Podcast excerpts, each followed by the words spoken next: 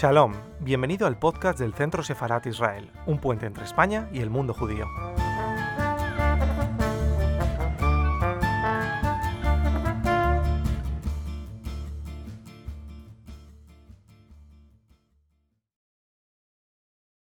Buenas tardes a todos, buenas tardes a esta conferencia virtual en estos tiempos en la que nos toca reunirnos de esta manera, pero no obstante no nos olvidamos de todo lo que estamos haciendo normalmente desde el Centro Sefarat Israel y sobre todo recordando las fechas claves como el día de hoy que se enmarca en el Día del Recuerdo del Holocausto, Yom HaShoah, y para este día nos acompaña hoy en la conferencia el profesor Ángel Luis Encinas de, la Universidad Complutense de Madrid. Eh, este día de hoy, a diferencia del 27 de enero, que hace referencia a la liberación del campo de concentración y exterminio Auschwitz-Birkenau, la fecha de hoy hace hincapié en el levantamiento del gueto de Varsovia con comienzo el 19 de abril de 1943 y además en todas las resistencias judías, en todas sus formas, ya sean armadas, como fue la del levantamiento del gueto de Varsovia, pero también las resistencias espirituales o como vamos a escuchar hoy en la conferencia, organizando, organizándose, recogiendo documentos y escribiendo sobre lo que estaba ocurriendo en aquel momento en el gueto de Varsovia y sobre todo de asegurarse que todo este legado fuese escondido y después em, em, guardado para la posterioridad. Ángel Luis Encinas es doctor en Geografía e Historia, profesor del Departamento de Filología Eslava de la Universidad Complutense de Madrid, en donde ya em, tiene una, una, carrera desde hace 30 años. Entiendo que está ya enseñando allí la historia y la cultura de los pueblos eslavos desde hace 30 años. Em, Además, él habla muchos idiomas, he visto en su currículum que es muy impresionante, eh, ha estudiado también en, Moscú durante muchos años, pero habla también muchos eh, idiomas, aparte de, por supuesto, el ruso, em, también habla francés, inglés, alemán, pero y a mí me parece impresionante de hablar estos tres idiomas también que son claves precisamente para la investigación de lo que fue el holocausto y lo que fue el, o sea, todo lo que ocurrió en Polonia y en el gueto de Varsovia. Tres idiomas claves que son el polaco, por supuesto, pero también el hebreo y el yiddish. O sea, el doctor Luis Encinas además habla también el yiddish. Pues nada más con esta pequeña introducción. Em, le paso la palabra al profesor Ángel Luis Encinas y invito a las personas que tengan después preguntas eh, con que hace referencia a su conferencia de, escribirlas en el, ¿cómo se escribe? En, en donde, a ver, bueno, que se pueden escribir en el chat. Eso sería lo mejor. Muy bien, por favor. Muy buenas tardes a todos. Muchas gracias, querida Jessica. En primer lugar, quiero dar eh, las gracias al Centro Sefarat Israel, a su director, don Miguel de Lucas, a doña Esther Bendaján, directora de Cultura, a Jessica San Román, directora del Departamento de Holocausto y Antisemitismo, y también a don Israel Doncel, responsable de comunicación de esta institución. El título de la conferencia es, desde mi punto de vista, algo que revela un fenómeno no habitual en la historia no solamente del pueblo judío, sino también de la archivística mundial. Los archivos se crean dependiendo de diferentes circunstancias, bien sean archivos generados por instituciones, tanto públicas como privadas, que es lo habitual, pero este archivo es original porque fue creado en unas circunstancias demasiado especiales en la historia del pueblo judío. Hasta el 1 de septiembre de 1939, en que la Alemania nazi decidió invadir Polonia, la historia de los judíos de este país había sido muy interesante tanto a nivel económico, cultural, científico, religioso. Había sido una historia tanto del mundo askenazí como del mundo sefardí, puesto que si van a los cementerios judíos de Varsovia y de Cracovia, mencionar los dos puntos poblacionales más importantes del país, verán tumbas tanto de unos como de otros. El 1 de septiembre no solamente la Wehrmacht cruzaba la frontera ilegalmente invadiendo el país, sino que tras ella iba la Gestapo y tras la Gestapo, la policía política del régimen nazi, iban los Einsatzgruppen, es decir, los grupos especiales de la SS, la organización paralela policial del régimen nazi, buscando en primer lugar a los judíos de las poblaciones que iban ocupando, evidentemente a la gente libre pensadora de izquierdas y comunistas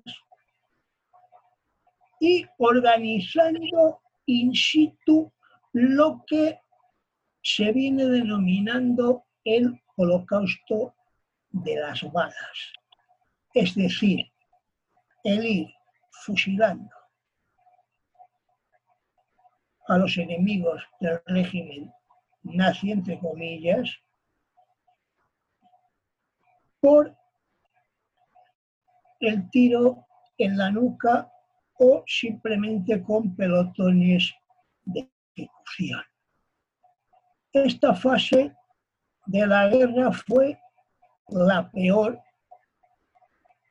en el sentido de que mucha gente fue asesinada por este método, casi la mitad de las víctimas que perecieron en la Shoah hasta el año 1942, en que en la conferencia de Wannsee en Berlín, Reinhard Heydrich, uno de los grandes dirigentes de la SS, junto con un ayudante suyo, Adolf Eichmann, y otros jerarcas del régimen nazi decidieron sustituir este método por el de empezar la concentración de los judíos en campos de concentración y de exterminio, donde permanecerían los otros tres millones de judíos asesinados por la SOA. Para que se hagan una idea, antes de la guerra, Varsovia fue una ciudad en la cual los judíos habían llegado en el siglo XIV, donde fueron recibidos por Casimiro I y donde el Estatuto de Cáliz les garantizó la posibilidad de tener una forma digna tras haber sido expulsado de Francia, Alemania y Austria. Polonia fue un hogar judío con, evidentemente, sus altibajos desde la Edad Media hasta la contemporánea. Y además aquí hay que decir que Polonia fue siempre un gran centro de estudio, no solamente religioso, sino también científico. Polonia, podemos decir que tras la expulsión de los judíos de Hispania, se convirtió en el centro fundamental de la judería moderna de la primera parte de la edad moderna. Polonia sobre todo se caracterizó por la publicación de numerosas obras importantes de la cultura judía que no habían sido editadas previamente en Occidente. Con la ilustración, Polonia recibió también la posibilidad de acceder solamente a la cultura del Heder y del Stiebel, sino también a la cultura científica y a una educación también laica. Ello reforzó a la judería polaca y esta además se convirtió en un foco importante también de la traducción y sobre todo a partir de mediados del 18 del periodismo, pasando ya en el siglo XIX a la edición de numerosos periódicos y revistas en yiddish, así como de artículos científicos. La judería polaca en el siglo XX se convirtió también en un centro importante de interpretación de la historia judía con elementos como Emmanuel Ringelblum y Mark Balaban, entre otros, que rescataron todo el pasado judío, tanto askenazí como sefardí, de la Polonia de la edad moderna y contemporánea. Varsovia y su barrio judío, ubicado básicamente en el barrio varsoviano de Muranów, eran un centro importante de comercio, tanto minorista como mayorista, con los célebres almacenes Simons de la calle Nalewski, que fueron una innovación completa, no solamente en la vida comercial polaca, sino también en la europea, donde tendría una influencia extraordinaria, pues franceses, españoles y británicos siguieron el modelo de tienda planteado por Simmons, es decir, Lafayette, Harrods y en nuestro país el corte inglés, entre otros por decir los más conocidos. En Polonia, antes de la guerra, hubo un teatro judío extraordinario con Rogel e Ida Kaminska y también hubo una extraordinaria literatura idis con autores como Pérez, Solomansk y Solomansky, que fueron los tres puntales de la literatura judía yiddish hasta los años 30 del siglo XX. En Varsovia también de preguerra se hacía cine, cine en yiddish siguiendo el modelo norteamericano de Hollywood que tuvo bastante éxito con una serie de películas que dejaron una gran huella en la memoria cinematográfica como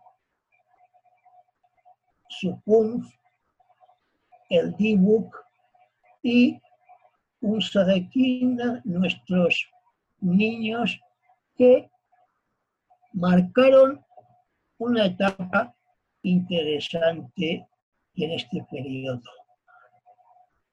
La ocupación polaca sirvió para, evidentemente,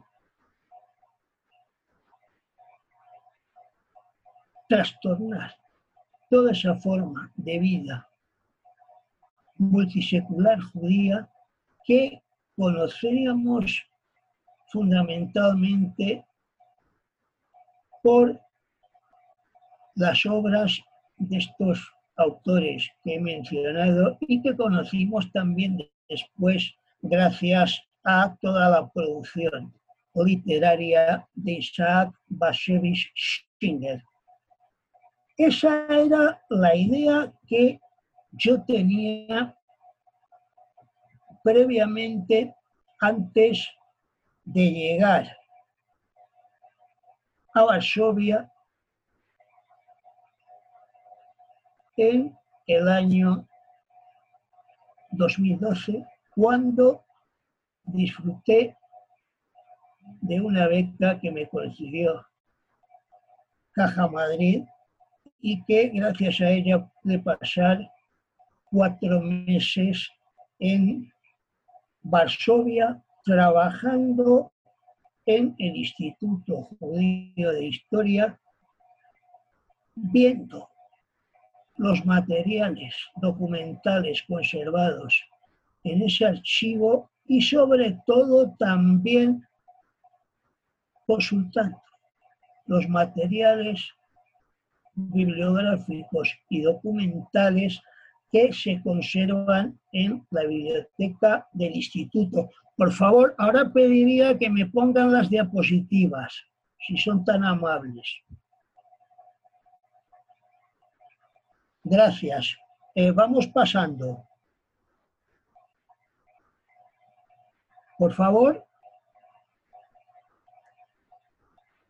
Hasta ese momento, mi memoria sobre los judíos de Varsovia y sobre todo sobre ese proceso que tuvo lugar desde octubre, noviembre de 1940 en que se empezó a construir el gueto hasta el 19 de abril de 1943 en que estalló el levantamiento del mismo, era una literatura de juventud.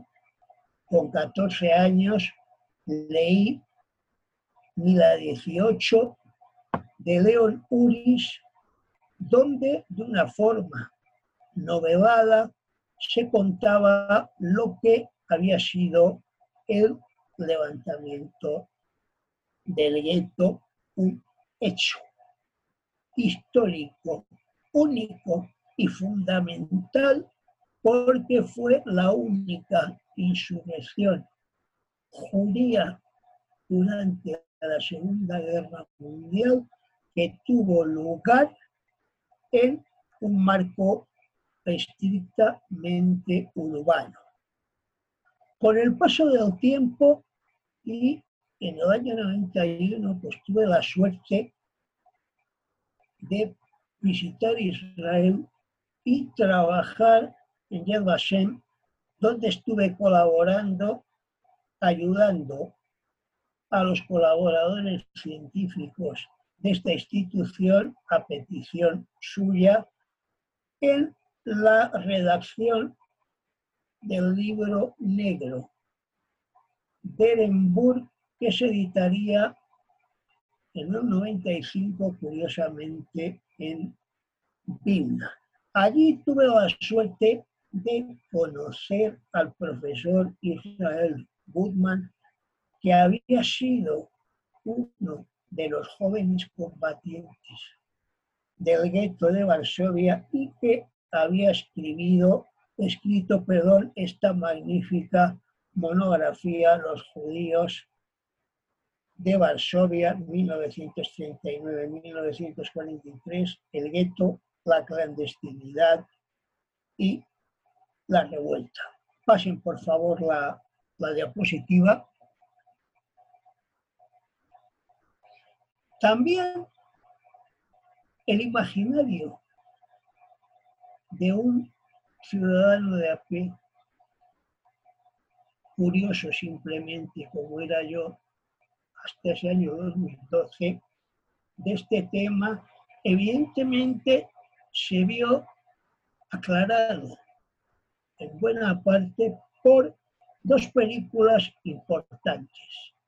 Korchak, de Andrei Baida, del año 1990, que narraba la vida de uno de los mejores pedagogos, psicólogos, psiquiatras, psicoanalistas que había en Polonia y también en la Europa de aquel tiempo, que como saben ustedes falleció acompañando a los alumnos de su orfelinato que fueron llevados a la Platz, la plaza de donde salía la gente concentrada para coger los vagones que llevaban a Treblinka y que al ser reconocido por el comandante de la SS de esa expedición, le dijo que si quería salir, que, no podía perder Europa una figura así, pero dijo que prefería seguir con sus alumnos hasta el final y falleció con ellos en Treblinka, víctima de la represión nazi. Otra película importante ya bastante posterior fue El pianista de Roman Polanski que narraba la vida de una de las grandes figuras culturales del gueto, Vladislav Spielman, un gran pianista y un gran difusor de la radio pública de Varsovia. Pasen página, por favor. Por fin llegué a Varsovia, pero no como investigador del tema de la judería polaca ni de lo que aconteció en el gueto, sino como participante en un congreso sobre la situación del levante europeo en el siglo XIX. Y en el transcurso de la estancia, pues uno de los días fui con el profesor Pedro Bádenas del Consejo Superior de Investigaciones Científicas a visitar el museo. Cuando visité el museo me quedé impresionado de lo que había sido la exposición. que habíamos visto y de el interés que podía tener para España.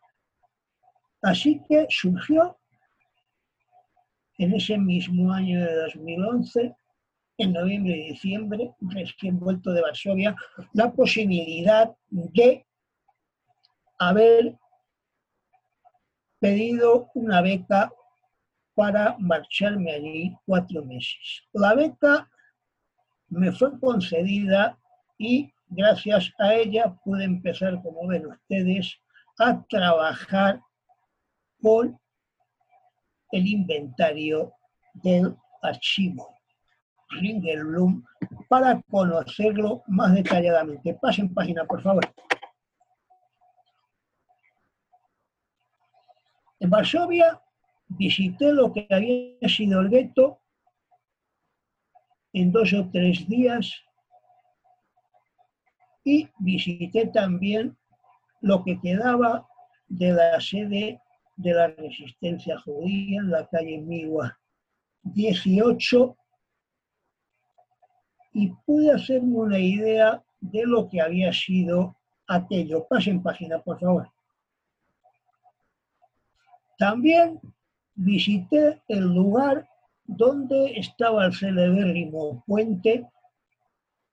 Aquí ven la foto. Yo justamente en ese momento vivía en la casa de enfrente Visité también con mi alumno Víctor Fernández Ojlevsky lo que era la cárcel y el museo de Pavia y como ven aquí visité también el monumento que se erigió en la Usla Platz a las víctimas de la Shoah. Pasen página, por favor.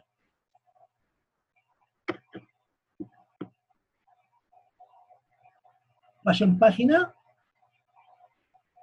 ¿Me oyen? Gracias. También visité el cementerio de la Copova. Aquí tienen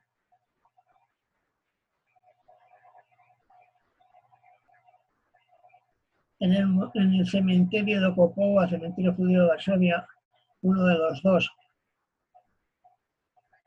el monumento a Korchak y a los niños asesinados entre Blinka Aquí tienen uno de los muros del gueto, que todavía queda en pie una pared, y finalmente el monumento de Natán Rapaport a los héroes del gueto. Sigan, por favor. Aquí les presento a las dos personas que me ayudaron en esta investigación, la doctora Leonora Berman, que en el 2005 fue la comisaria de la exposición sobre el archivo Ringelbrunn en Madrid, y el profesor Pavel Spievak, el cual fue el director posteriormente del museo, lo sigue siendo en la actualidad, y fue el que me dio todas las facilidades para llevar el proyecto adelante. Pasen página, por favor. El profesor Jan Jagielski del mismo instituto me ayudó también muchísimo, sigan adelante.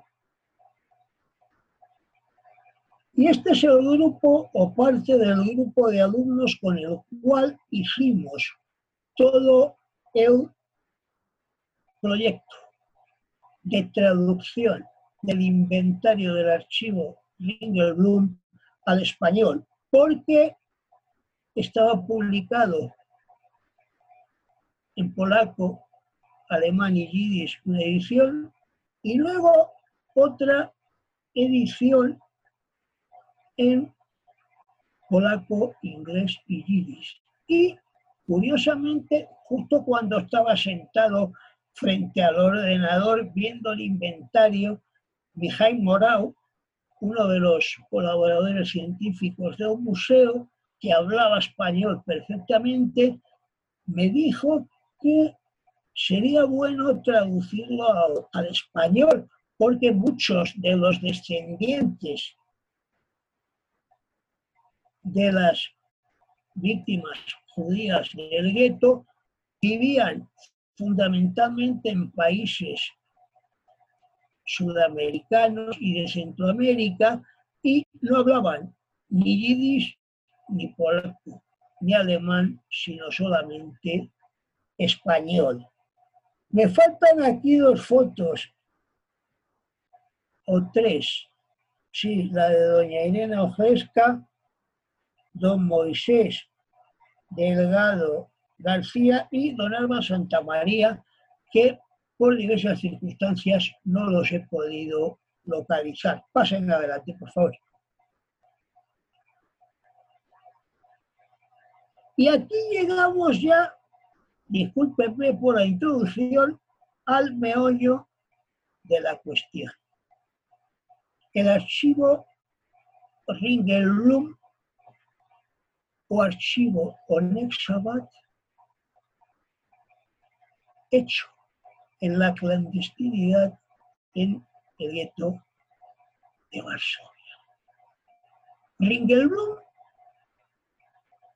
aparte de ser un magnífico historiador, era también un excelente experto en archivística y eso permitió organizar un equipo de 50 personas en su piso de la calle Lesno 18 en Varsovia.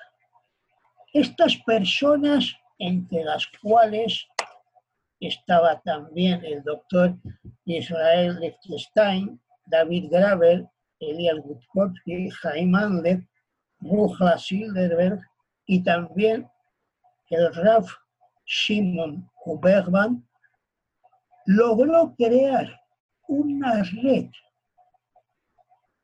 de colaboradores y de contactos y de correos tal que desde el año 40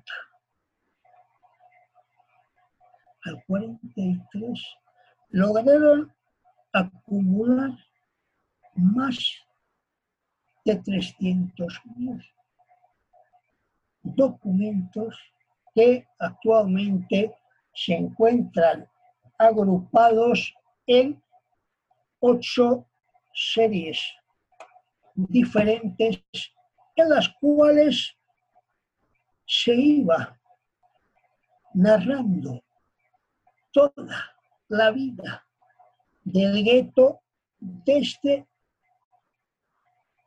diferentes aspectos culturales, religiosos, sociales, económicos, políticos, educativos, se tocaban los temas de la mujer, de la cultura, de la literatura, del arte, restaurantes, espectáculos, sinagogas, Stibling, Migbot, en definitiva todo lo que concernía a la vida concreta del gueto varsoviano.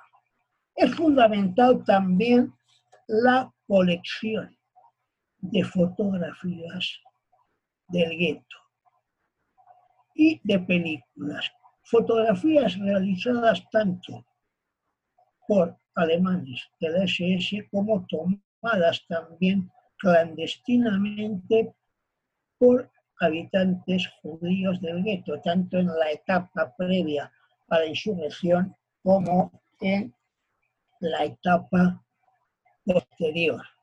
La documentación habla de cocinas, comedores, asilos de huérfanos, comedores para gente impedida, comidas para gente compadeciente. Hay que decir que la enseñanza estaba dirigida por el Consejo Judío del Gueto, el Judenrat, presidido por Adam Cherniakov, que emitía también títulos, diplomas y que además garantizaba todo el proceso de enseñanza. Una parte importante es la relación entre la administración ocupante alemana y el gueto. Aquí se genera toda una serie de documentación muy importante que permite ver cómo se llevó a cabo todo el proceso de hostigamiento, restricciones y de exterminio de la inmensa mayoría de los habitantes del gueto. En este sentido, también es fundamental el hecho de cómo los alemanes controlaron el gueto no solamente institucionalmente mediante estos decretos, sino que también, evidentemente, había una administración de la Gestapo llamada el 13 porque estaba situada en la calle Lies 13, justamente casi en la vecindad de Ringelblum, y era una entidad en teoría semioficial de la Gestapo para controlar el comercio en el gueto y para luchar contra el contrabando, pero también se dedicaba a la vigilancia y represión de las organizaciones clandestinas existentes en el gueto. El contrabando, por cierto, lo ejercían los chicos, pues los chicos podían moverse mucho mejor, tanto por las alcantarillas como por los muros del gueto, y conforme además se fue retirando la población del gueto la exigua ración de 600 calorías diarias, pues se entró en un proceso de agilizar el contrabando hasta tal punto perdón, que llegaron a haber más de 300 niños concentrados y presos en la comisaría situada en la calle Gensia 24. En este ambiente se creó también una relación de ayuda mutua entre judíos y el propio Judenrat forzó a los judíos más ricos a que pagaran un impuesto para favorecer a los más pobres. Lo fundamental, desde mi punto de vista, en el gueto era conservar la vida a pesar de que sus habitantes sabían que tarde o temprano serían exterminados por los propios nazis. También hay documentación relativa a las organizaciones fabriles, los talleres, la acción social mutua judía, la relación con la Zigota, la organización de resistencia polaca que apoyaba al gueto y facilitaba también entradas y salida del gueto. Y lo que está muy bien también expresado en la documentación es la relación entre los dirigentes de la resistencia del gueto y de las organizaciones clandestinas, tanto por un lado con el arma Ludova como también con el arma Craiova al servicio de la Unión Soviética. La situación en el gueto cambió radicalmente el día 22 de julio del año 42 cuando las autoridades de ocupación nazis decidieron llevar a cabo la Grosse Umsiedlungsaktion, es decir, la gran acción de realojamiento y el traslado al este de trabajadores y civiles. Esto era un eufemismo de los alemanes para evitar que la gente supiera que iba a ser trasladada a los campos de exterminio de Treblinka y en un primer momento también de Majdanek. Ese día las autoridades nazis sacaron un cartel y en Yiddish y en alemán diciendo que la gente se concentrara en la Umschlagplatz y que recibiría allí tres kilos de pan y un kilo de mermelada. Ellos esperaban que fueran 6.000 personas. No fueron ni 100. Y eso motivó que la SS y la Gestapo pusieran todas las fuerzas y presionaran al Judenrat y a la policía judía para que al día siguiente se presentaran los 6.000. Como consecuencia de esto, Alam Cherniakov al día siguiente se suicidó y lo hizo como acto de protesta contra esta medida de exterminio de la población del gueto. Buena parte de la población del gueto había sido exterminada ya cuando estalló el levantamiento el 19 de abril del 43. Quedaban alrededor de entre 60 y 100 mil personas. Este levantamiento fue muy importante porque despertó a la población polaca que hasta el momento había permanecido completamente pasiva y con el tiempo sirvió de que los polacos se levantaran al año siguiente, el 1 de agosto de 1944. Toda esta documentación, pasen página por favor, como ven, fue guardada en cántaras de leche y en cajas que fueron escondidas precisamente por Liechtenstein y David Graver el 3 de agosto del año 42 en la calle Nalevki 68.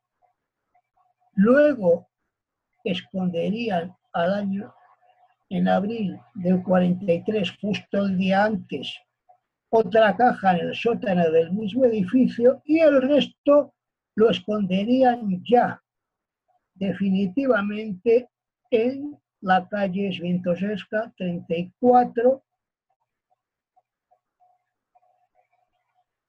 y todo este material permaneció oculto hasta que en 1946 Gers Basser, antiguo superviviente del gueto, el 18 de septiembre descubrió el lugar y se le indicó a las autoridades judías y polacas y este material sentó la base en 1947 del Instituto Judío de Historia.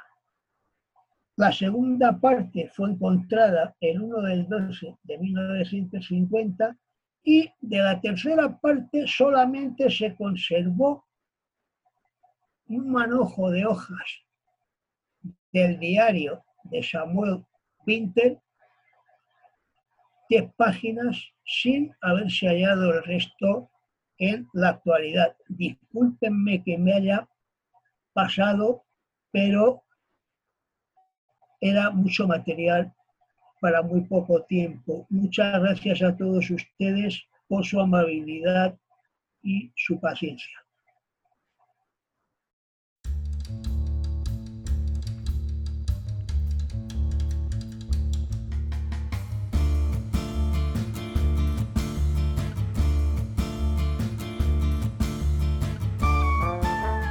Gracias por escucharnos. Recuerda que también nos puedes seguir a través de Instagram, Facebook y Twitter con el usuario arroba Centro Israel o si lo prefieres en nuestra página web www.sefarat-israel.es.